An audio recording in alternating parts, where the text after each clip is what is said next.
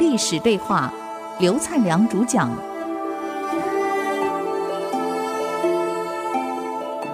您现在所收听的节目是《与历史对话》，我是刘灿良，很高兴再一次在空中跟各位好朋友们一起来探讨历史对我们的贡献。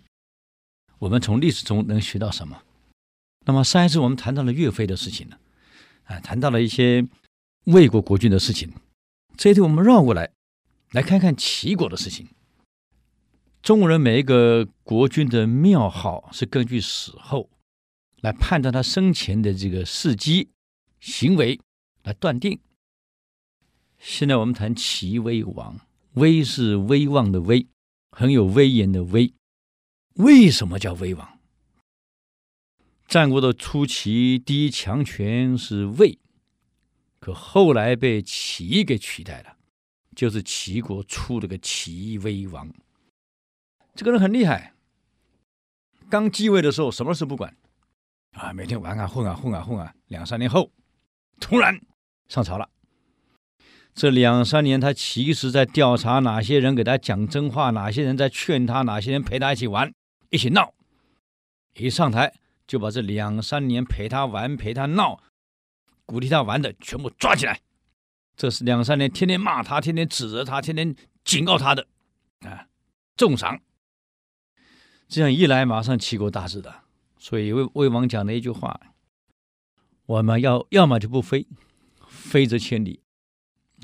你们弄错了，我这两三年在干什么？”我在调查你们，我在了解你们，哪一个是忠，哪一个是奸，哪一个真的为了国家，哪一个是只是跟我玩。韩非子有一句话：“小忠乃大忠之贼也，故小利，则大利之谗也。”什么叫小忠？只对个人效忠。我这两年都在玩，你们陪我玩，天天跟我闹，好像很忠于我。可是你们对国家是大伤害呀，所以小忠是大忠之贼。你们陪我玩，不是过是为了你们个人的利益，因为跟国军关系搞好了，你们什么好处都有。结果这样一来，把国家的利益都伤害了。所以顾小利，只考虑到个人的利益，对国家。对企业、对整个整体组织利益，绝对是伤害。所以这一点我很清楚，因此我现在不能不把这几年陪我玩、陪我闹的，统统处理掉。是齐威王。那么威王用人呢，很谨慎，而且考察员工也很彻底。他完全记取了孔子讲的一句话：“九思”，领导人要去思考九个问题。第一个，是思明，我所看到的到底是真的是假的？我所听到的有没有问题？是你们蒙骗我的，还是真的事实真相就是如此？这前两个是个很大的关键。魏王呢，对他的员工的考核非常的严格。他有一次呢，把即墨大夫给找来了，他跟大夫说。先生，自从我派你到即墨去管理即墨以来，每天都有人上奏折骂你，说你坏话，弹劾你。我都奇怪了，我送你去集贸，这些日子来，天天有人弹劾你，天天有人指责你，天天有人骂你，还发动各种报章杂志报道你的不是。连政论上也批评你，我呀，一个月前我就穿了个便服，偷偷摸摸的，我到即墨去看了一下，让我很讶异的，那里良田开发的很好嘛，原来去的时候一片荒凉，现在是良田千亩。古代呀，是农业经济，农地开好了。老百姓日子当然改善了，所以我看到了人民的生活都很富足，吃饭穿衣没有问题，很安定，而且官府里面也没有什么案子可办，因为社会安定嘛，老百姓很乐利。啊，所以我也问了一下人民的生活感觉怎么样，他们都说我们首长好，领导好，啊，把荒地变成良田，让我们人人有田可种，有布可织，所以目前是丰衣足食。我们感谢我们寂寞的领导。奇怪了，你做的这么好。让我齐国的东方安定安宁，让我无后顾之忧。可为什么天天有人上奏折弹劾你呢？说你不对呢？啊，还在舆论上攻击你呢？我明白了，因为你从来就没有贿赂过他们，没有给他们任何钱，让他们帮你说好话。要媒体跟你讲好话，得花钱的呀，要包装的呀，你是从来不花。啊，所以媒体没说你好话，哈哈，我身边的官员你也从来不贿赂，啊，也没一个说你好话的。我明白了，你很好，你先回去驿馆休息。第二天，把东阿大夫给找来了，东是东边的东，阿是阿斗的阿，东阿大夫给找来了。他跟东阿大夫说：“先生，我送你到东阿去当首长。”管理这一块土地，这个城市。这些日子来，每天都有人在我身边说你好话，几乎每天的奏折都在歌功颂德，说你的政绩有多好。我翻了媒体，也都在表扬你。哎呀，我看了政论节目，也都说你好。哎呀，我想那你肯定很好了。我就换了个便服啊。一个月前，我偷偷摸摸的。到了东阿去了，就让我很讶异的是，田地荒芜了，啊，废耕了，老百姓饥寒交迫啊，一家比一家困苦啊，衙门的案子一大堆呀，没有人管啊。赵国进攻我的燕城的时候，你居然不去救；魏国打我的。薛陵，你居然一无所知，就让两个城给丢了啊！你这个领导居然不知道，在你辖区两个城丢了，你完全不知道。可为什么天天都有人在表扬你呢？可为什么天天有人上奏折歌颂你的政绩好呢？啊，我明白了，你很会动用媒体嘛，啊！你收买了我左右的臣子来歌颂你，好为你加官进爵。可现在我看清楚了，原来你不是真正在为国家、为人民办事儿，是为你个人的图利。两个城池丢了，居然不知道。好了，你先回驿馆去吧。第二天早朝的时候，魏王宣布。东阿大夫收买了我左右的人，啊，所以天天为他讲好话，而事实上呢，腐败到了极点。而寂寞大夫呢，从来不干这个事儿，努力把事情办好。我这里宣布，重赏寂寞大夫一万户，这一万户就是他的税收，一万户归他的。啊，在古代是这样啊，赏他一万户。东阿大夫。还有收他钱的，我左右这些官员们，反正为他讲过好话的，抓起来，烹了。什么叫烹了？煮了啊，当场就煮掉了。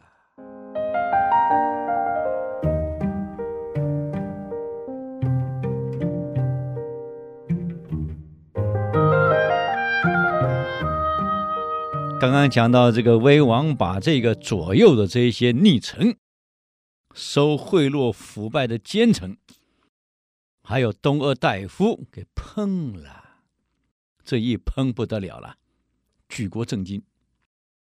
原来大王赏罚如此分明啊！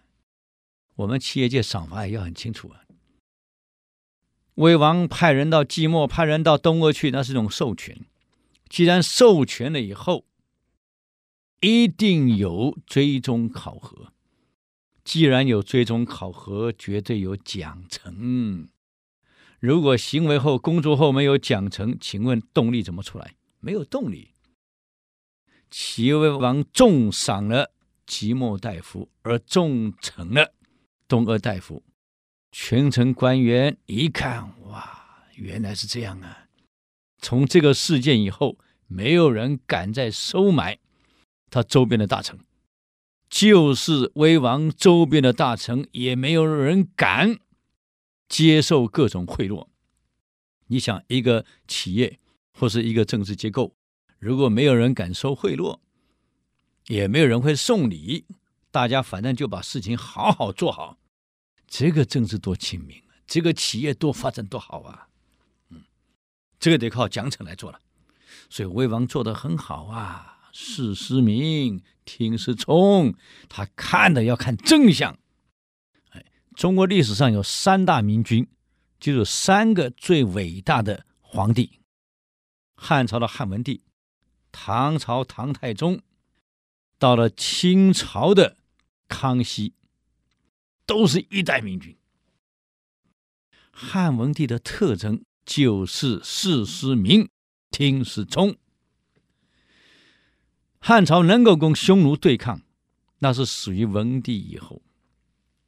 如果不是文帝事失明，听师冲，我看他很难到武帝以后有能力跟匈奴对抗。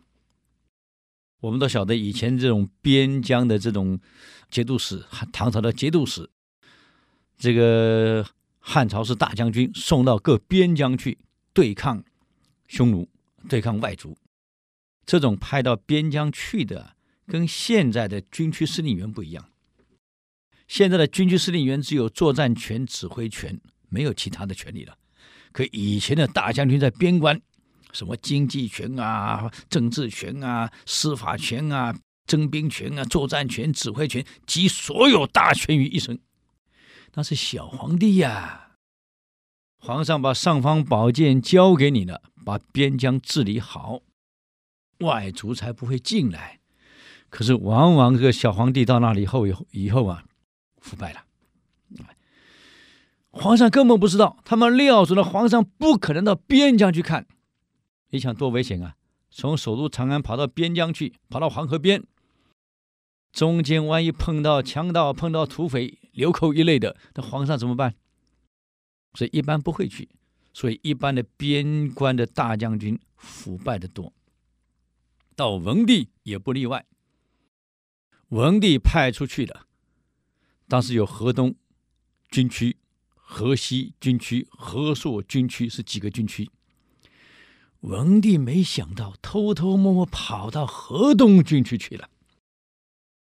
你们知道这军区司令官来干什么吗？司令官、副司令官啊，这个呃政委啊，我们叫辅导长啊，类似这样子搞思想的，还有参谋长，四个人正好一桌，哗啦哗啦哗啦哗啦，很快乐。兵进来了，报，皇上驾到。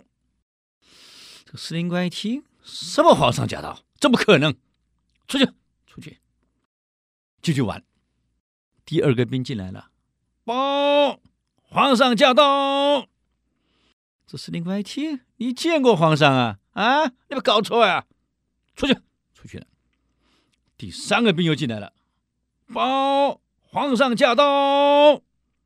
这连报三个了，可能有问题吧？司令官亲自出来看，怎么回事？怎么会报皇上驾到？按我的经验，皇上不可能来这么远。不像现在有飞机啊，一下就到了。就出去一看，吓坏了。文帝已经坐在那里了，天气热，伞盖都撑好了。太监在摇扇子啦，两排的御林军站在那里整整齐齐。这下这司令官赶快收起来，收起来，朕皇上来了。才出来见皇上，皇上您老远来。末将不晓得您来啊，有失远迎，有罪有罪，请皇上移驾多媒体功能简报室听其简报。皇上您不用了，啊，我看超演简报就不需要了，马上看操演。各位，我们想一想看啊，我们当官当过官当过领导都知道，上面要来的时候，我们会不会准备？肯定嘛。所以文帝是这样，文帝每次去视察，如果通知你时间，哎呀，我九月五号到，对不起，他九月五号绝对不会来，要么提前几天让你措手不及，要么过了几天后才来，你松懈掉了，要么根本不讲。这是文帝的个性，他要看真相。这次突然到河东郡去了，讲都没讲，突然来了，还给他看简报。那简报是事先做好的，怎么是真的呢？皇帝不看，我看马上抄严。这下司令官慌了，整个部队，骑兵不会骑马，步兵不会刺枪，弓箭没有弦，制服嘛大小不一。盔甲损了没修，那 你想想看，这种部队怎么打仗？皇上一看，我把最前线交给你，你怎么搞成这个样子？啊！这司令官跪在那里，皇上，皇上，我不晓得你要来呀，我不知道你要来呀。文帝说了，不知道我要来。敌人对你发动进攻，会通知你吗？嗯，皇上，小的有错，末将有错，是末将用人不当啊，末将用人不当啊，因为负责训练是副司令官的事情，末将不应该用他为副司令官。哈哈哈！文帝听了，哇，no no no no no，文帝英文还可以的，no no no no。不是你用人不当，是我用人不当。我不应该用你当司令官啊！律令官臣在，正把最前线国家最关键的地交给司令官，他把前线部队训练成如此，整个部队没有战斗力，危及到国家边关的安危。他该当何罪？反！律令官查查了半天，皇上论律，当夷三族。各位，这三族不得了哎！哪三族？在古代，父族、母族，还有妻族。你嫁错老公了，是连娘家都是一光啊！啊，叫妻族。文帝讲话了，就文帝这个人很理性啊。没有马上宣布你该该该怎么处理，一切依法依律令，该怎么处理怎么处理。像夷三族，文帝说了，谅你对党和国家曾经做过贡献，就不夷你三族了。可是你本人不可免，拉出去砍了。是这样，大将军当场砍掉了。这个副将军。啊，皇上，不用再讲了。律令官查，负责训练部队是副司令官的事，该当何罪？一查，皇上，论律，本人当斩。既然本人当斩，谅你对国家和党也做过贡献，我就不斩你了。袭东海，下放到东海去了。